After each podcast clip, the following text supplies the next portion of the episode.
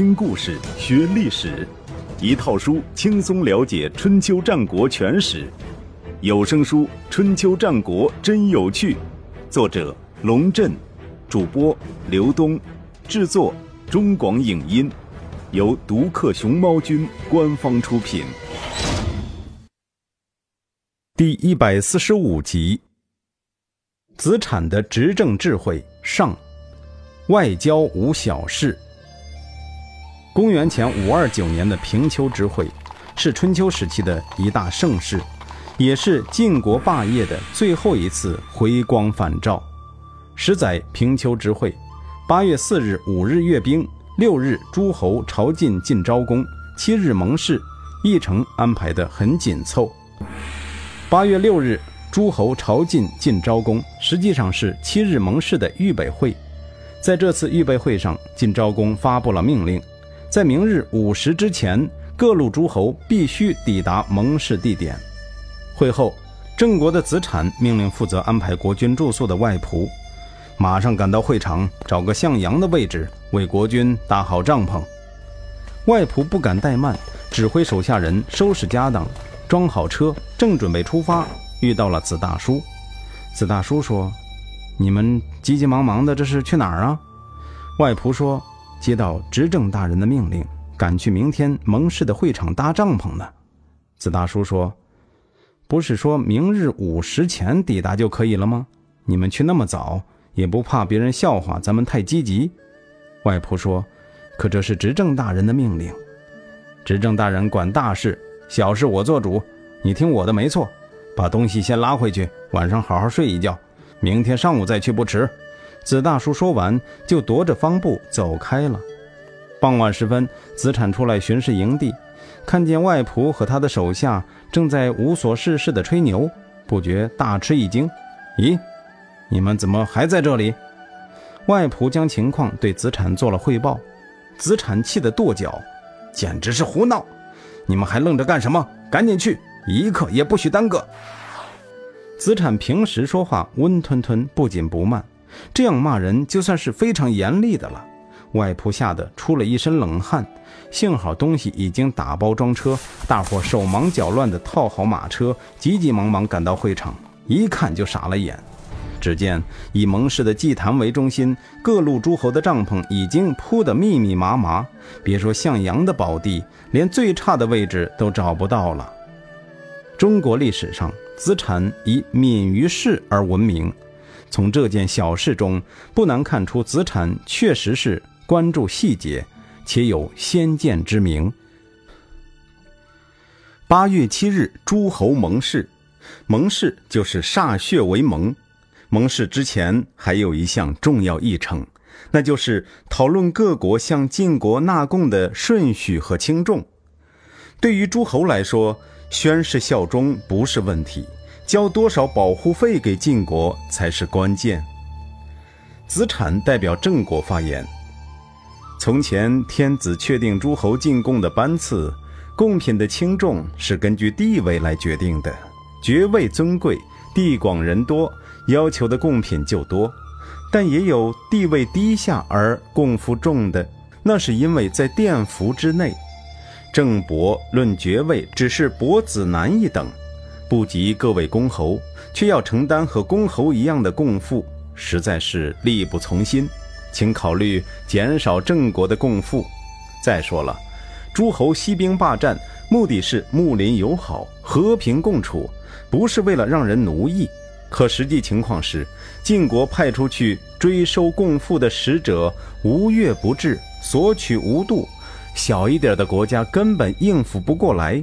所以常常得罪晋国，诸侯重温誓词，共叙旧情，难道不是为了扶助弱小的国家吗？如果小国总是被过度索取，过不了多久就支撑不下去了，还谈什么扶助弱小？休怪我话说的严重，郑国是存是亡，就取决于今天的会议了。说明一下，服即为天子服务。周朝的制度，王畿之内称为殿服，殿服外五百里内称为侯服，侯服外五百里内称为宾服，再远称为要服。更远的地区称为荒服。畿内诸侯受天子的直接领导，所封之地也是王室的直领地，因此不论贵贱，缴纳的贡赋都很重。另外，诸侯为公、侯、伯、子、男五等。春秋时期的习惯，公侯被列为一类，伯子男被列为一类。王者的后代和大国称为公与侯，而其他异姓或小国称为伯子男。子产的话说得清楚，该缴纳重赋的，要么是公侯，要么是畿内诸侯，郑国两边都挨不上，所以不该缴纳重赋。晋国人当然不会轻易松口，拿出各种理由来反驳子产。子产毫不示弱，一条一条回击。双方引经据典，旁征博引，时而动之以情，时而晓之以理，时而针锋相对，时而笑里藏刀，用尽了十八般武艺和各种奇谋技巧，从中午一直扯到太阳下山，直扯到口干舌燥、筋疲力尽，最后。晋国人终于顶不住了，再扯下去天就黑了，盟誓都没法举行了，只好举手投降。子产稳如泰山地赢得了这场辩论拉力赛的胜利。子产在台前据理力争，子大叔在幕后却出了一身冷汗。子产下来后，他就责备道：“您今天也太厉害了！晋国人如果发动诸侯来讨伐我们。”您能够为今天的事情而负责吗？子产看了子大叔一眼，心想：昨天的事不算小，我不找你算账便罢了。今天这么大的事儿，你还犯糊涂？他忍住没发火，拍了拍子大叔的肩膀，说：“我理解您的担心。晋侯一挥手就能动员四千乘兵车，的确是很可怕。但我们不能被表面上的强大吓倒。”您应该知道，现在晋国各大家族并立，政出多门，难以统一。每遇大事，则纷争不断，国君根本插不上手，最终往往是苟且解决。您觉得他会有时间和精力来讨伐郑国吗？子大叔说：“话虽如此，就怕万一。”子产打断他的话：“没有什么万一。”我们代表国家说话，如果不据理力争，那就只有受欺负的份儿。连我们都畏畏缩缩的话，国家还像个国家吗？子大叔不敢再说什么了。孔夫子评价子产在平丘之会上的表现时说：“这个人真是国家的基石啊。”诗上说：“乐止君子，邦家之基。”子产就是那种安乐的君子。又说：“团结诸侯，制止贪婪，礼也。”事实证明，子产是正确的。对于郑国在平丘之会上的强硬表现，晋国不但没有报复，反倒是于公元前五二六年派出以中军元帅韩起为首的代表团访问郑国，主动向郑国示好。人敬我一尺，我敬人一丈。郑定公亲自设宴招待韩起，子产负责安排宴会事务，发布命令说。任何人如果在朝堂上占有一席之地，千万不要在宴会那天做出任何不恭敬的事情。子产现在说话的分量，相比三年前更重了。平丘之会的时候，子产陪同郑定公参加会议，留守国内的当国韩虎因病去世。子产回国后，自然升级，成为郑国重卿中的第一人，一言九鼎，谁敢不从？但偏偏就有人以身试法。当天的宴会十分隆重，大堂之上，郑定公端坐主位，子产陪侍。客座上只有韩起一人。大堂之下，郑国文武百官和晋国使团分列东西两厢，整齐肃然。宫廷乐队演奏周朝的迎宾乐，钟鼓齐鸣，气势非同小可。尽管菜肴十分丰盛。大伙心里都明白，那不是让你放开肚皮吃的，动动嘴巴意思一下就可以了。更重要的是，看着堂上那三个人表演，适时发出会心的微笑。宴会正在进行，突然有个人冒冒失失闯了进来，郑国人都认得，这是顾卿公子家之孙孔章，在朝中担任大夫，因为。仗了祖宗的余印，也是在朝堂上有一席之地的人。孔章四下张望，想找自己的席位，却发现自己不但迟到了，而且进错了门。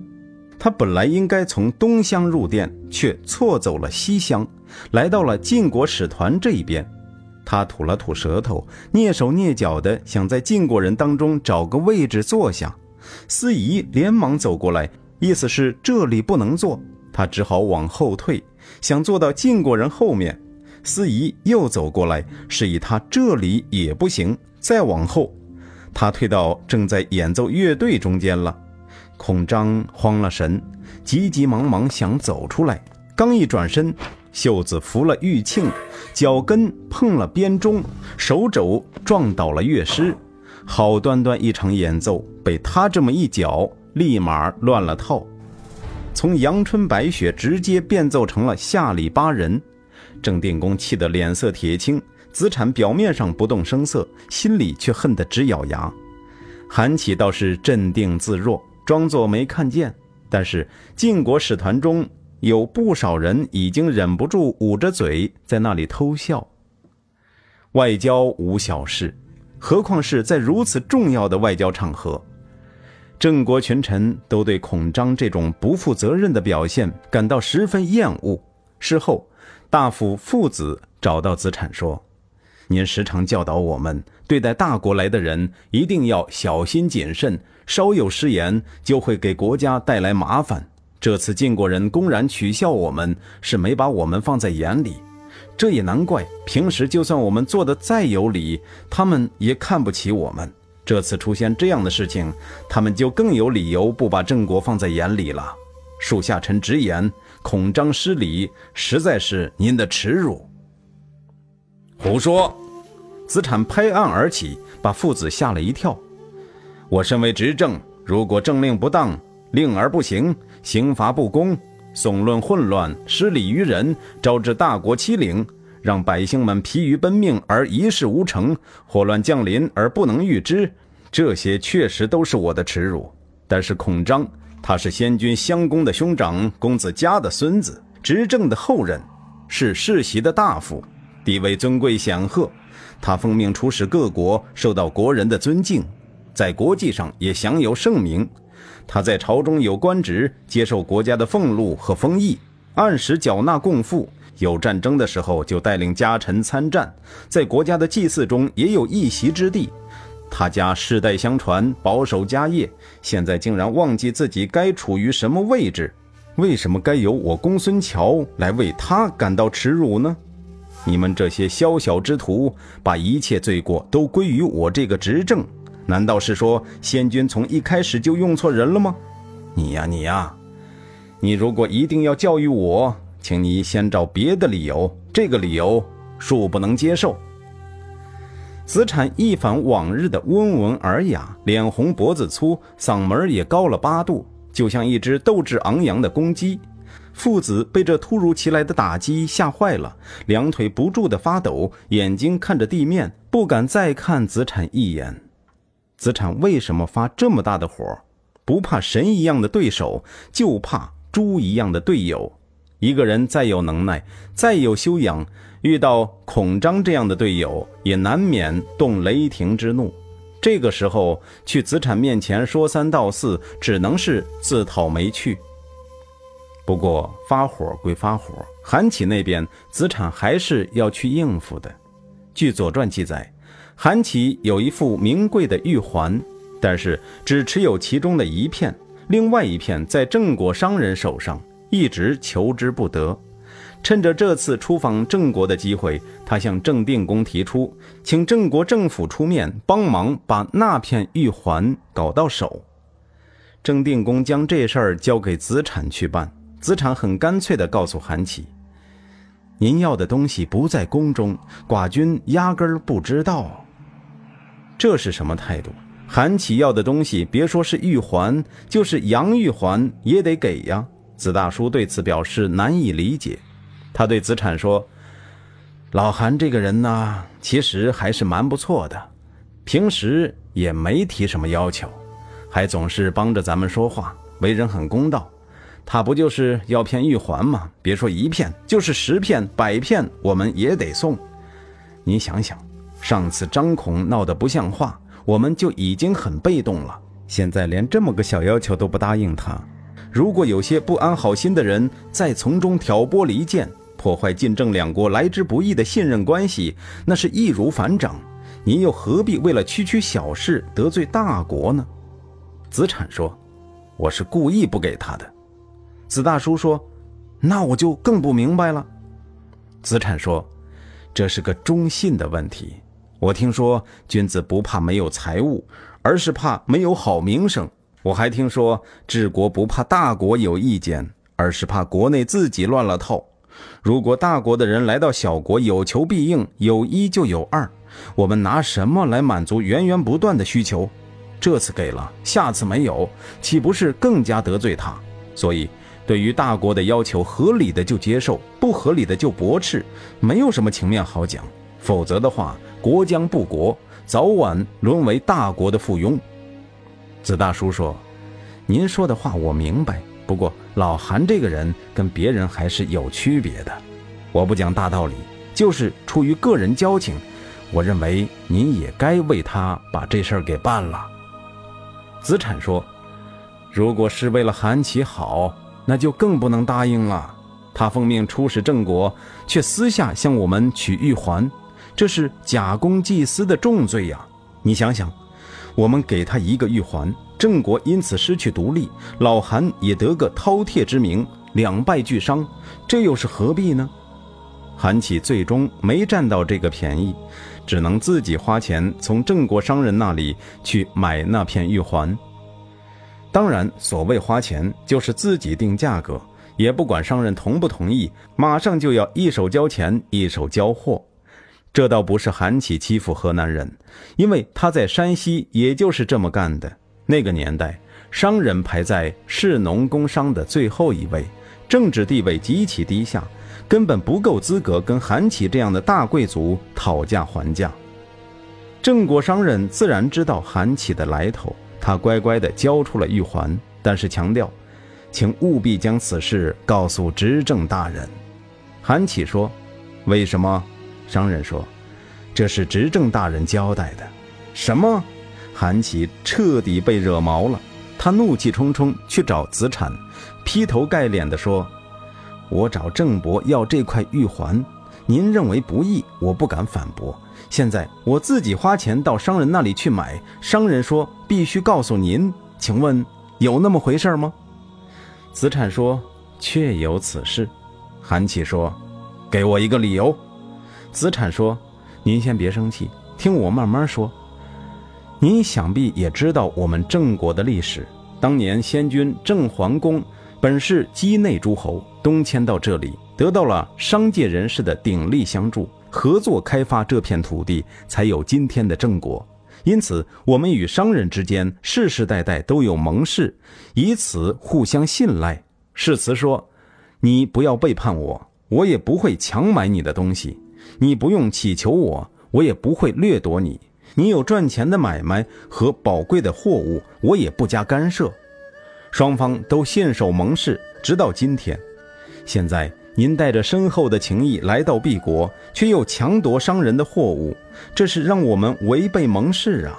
我想，如果得到区区一片玉环而失去诸侯的拥戴，这样的事情您肯定是不干的。如果大国要我们没完没了的贡献财物，把郑国当成附庸来对待，我们也是不干的。不知道这样的理由。您是否能够接受？韩启无言以对，回到宾馆就将玉环送回给商人，说：“韩启虽然不聪明，岂敢为了一块石头而获得两项大罪？仅将它退还给您。”商人在郑国地位特殊，与公室交往甚密，是不争的事实。公元前六二七年，秦穆公派孟明氏千里奔袭郑国，就是因为被商人嫌高撞破而失败。可知公室与商人之间是常有往来的。但是公室与商人之间竟然签订过如此平等的神圣条约，而且忠诚不渝地执行了两百余年，甚至在强大的外力压迫下都不肯背弃，在当时难以想象，即便到现在也让人觉得感动。此后数千年的历史，政府与商人的关系难得有如此和谐的时候。韩起在郑国待了一个月，公元前五二六年四月，他才从新郑启程回国。郑国六卿再设宴为他送行，韩起提议请诸位君子即席赋诗，他好闻弦歌而知雅意，从中可以知道郑国对晋国究竟是个什么态度。前任当国韩虎的儿子英齐首先赋了一首《野有蔓草》，这是一首著名的爱情诗，写的是情人偶遇的惊喜之情。野有蔓草，零露团兮，有美一人，清扬惋兮。邂逅相遇，是我愿兮。也有蔓草，零露攘攘，有美一人，宛如清扬。邂逅相遇，与子偕藏。韩琦听了十分高兴，说：“孺子真是个好人，我很欣慰。”韩虎死于公元前五二九年冬天，至此不满三年。按当时规矩，婴其父丧未满三年，不论年龄多大，都可被称为孺子。子产赋了一首《高俅》。高俅如如，循直且侯，比其之子，舍命不渝。高俅报事，孔武有力，比其之子，邦之司职。高俅宴兮，三英灿兮，比其之子，邦之宴兮。诗意为：小羊皮袍子舒服又漂亮。勤勤勉勉的君子啊，为国操劳，矢志不渝。这是当面拍韩起的马屁。韩起连忙摆摆手说：“过奖了，过奖了，我愧不敢当。”子大叔赋了一首《牵肠》：“子会思我，牵肠射针。子不我思，岂无他人？狂童之狂也居。子会思我，牵肠射尾。”子不我思，岂无他事？狂童之狂也居。这是一首女子嗔怨情郎爽约的爱情诗，大意是：你如果心里想着我，就提起衣角渡河来看我；你如果心里没有我，难道我就不会找别的男人？你这狂妄的小子！听到子大叔这样撒娇，韩启莞尔一笑，说：“只要有我在，怎么会让您心里想着别人？”子大叔连忙下拜致谢。韩启感慨道：“这首诗赋得太好了，如果不是常常警惕着自己的女人也有可能投入别人的怀抱，男人们是不会一直都对女人那么好吧？”接下来，四眼赋风雨。风师赋有女同车，应魁赋拓兮，都是表达女子对心上人的喜悦之情。韩起大为感动，说：“郑国大有希望。几位代表君主表扬韩起所赋之诗，都是郑国的名句，而且表达了友好的愿望。郑伯有你们保驾护航，可以不用害怕什么了。”命人牵出晋国出产的名马送给他们，而且回赠了一首《我将》。我将我想为羊为牛，为天其幼之。一世行文王之典，日敬四方。以甲文王既又享之，我其夙夜为天之威，于时保之。这是周颂里的一首诗。韩起的意思是我畏惧天命，将夙兴夜寐，致力于维护四方的平安。子产听后下拜，而且示意其他五卿都下拜，说：“我们怎敢不拜谢您安定四方、平息战乱的大恩大德？”临别的时候，韩起又私下送给子产名玉和宝马，诚恳地说：“您要我放弃那片玉环，是赐给我金玉良言，使我免于罪责。我又怎敢不拜谢您的大恩大德？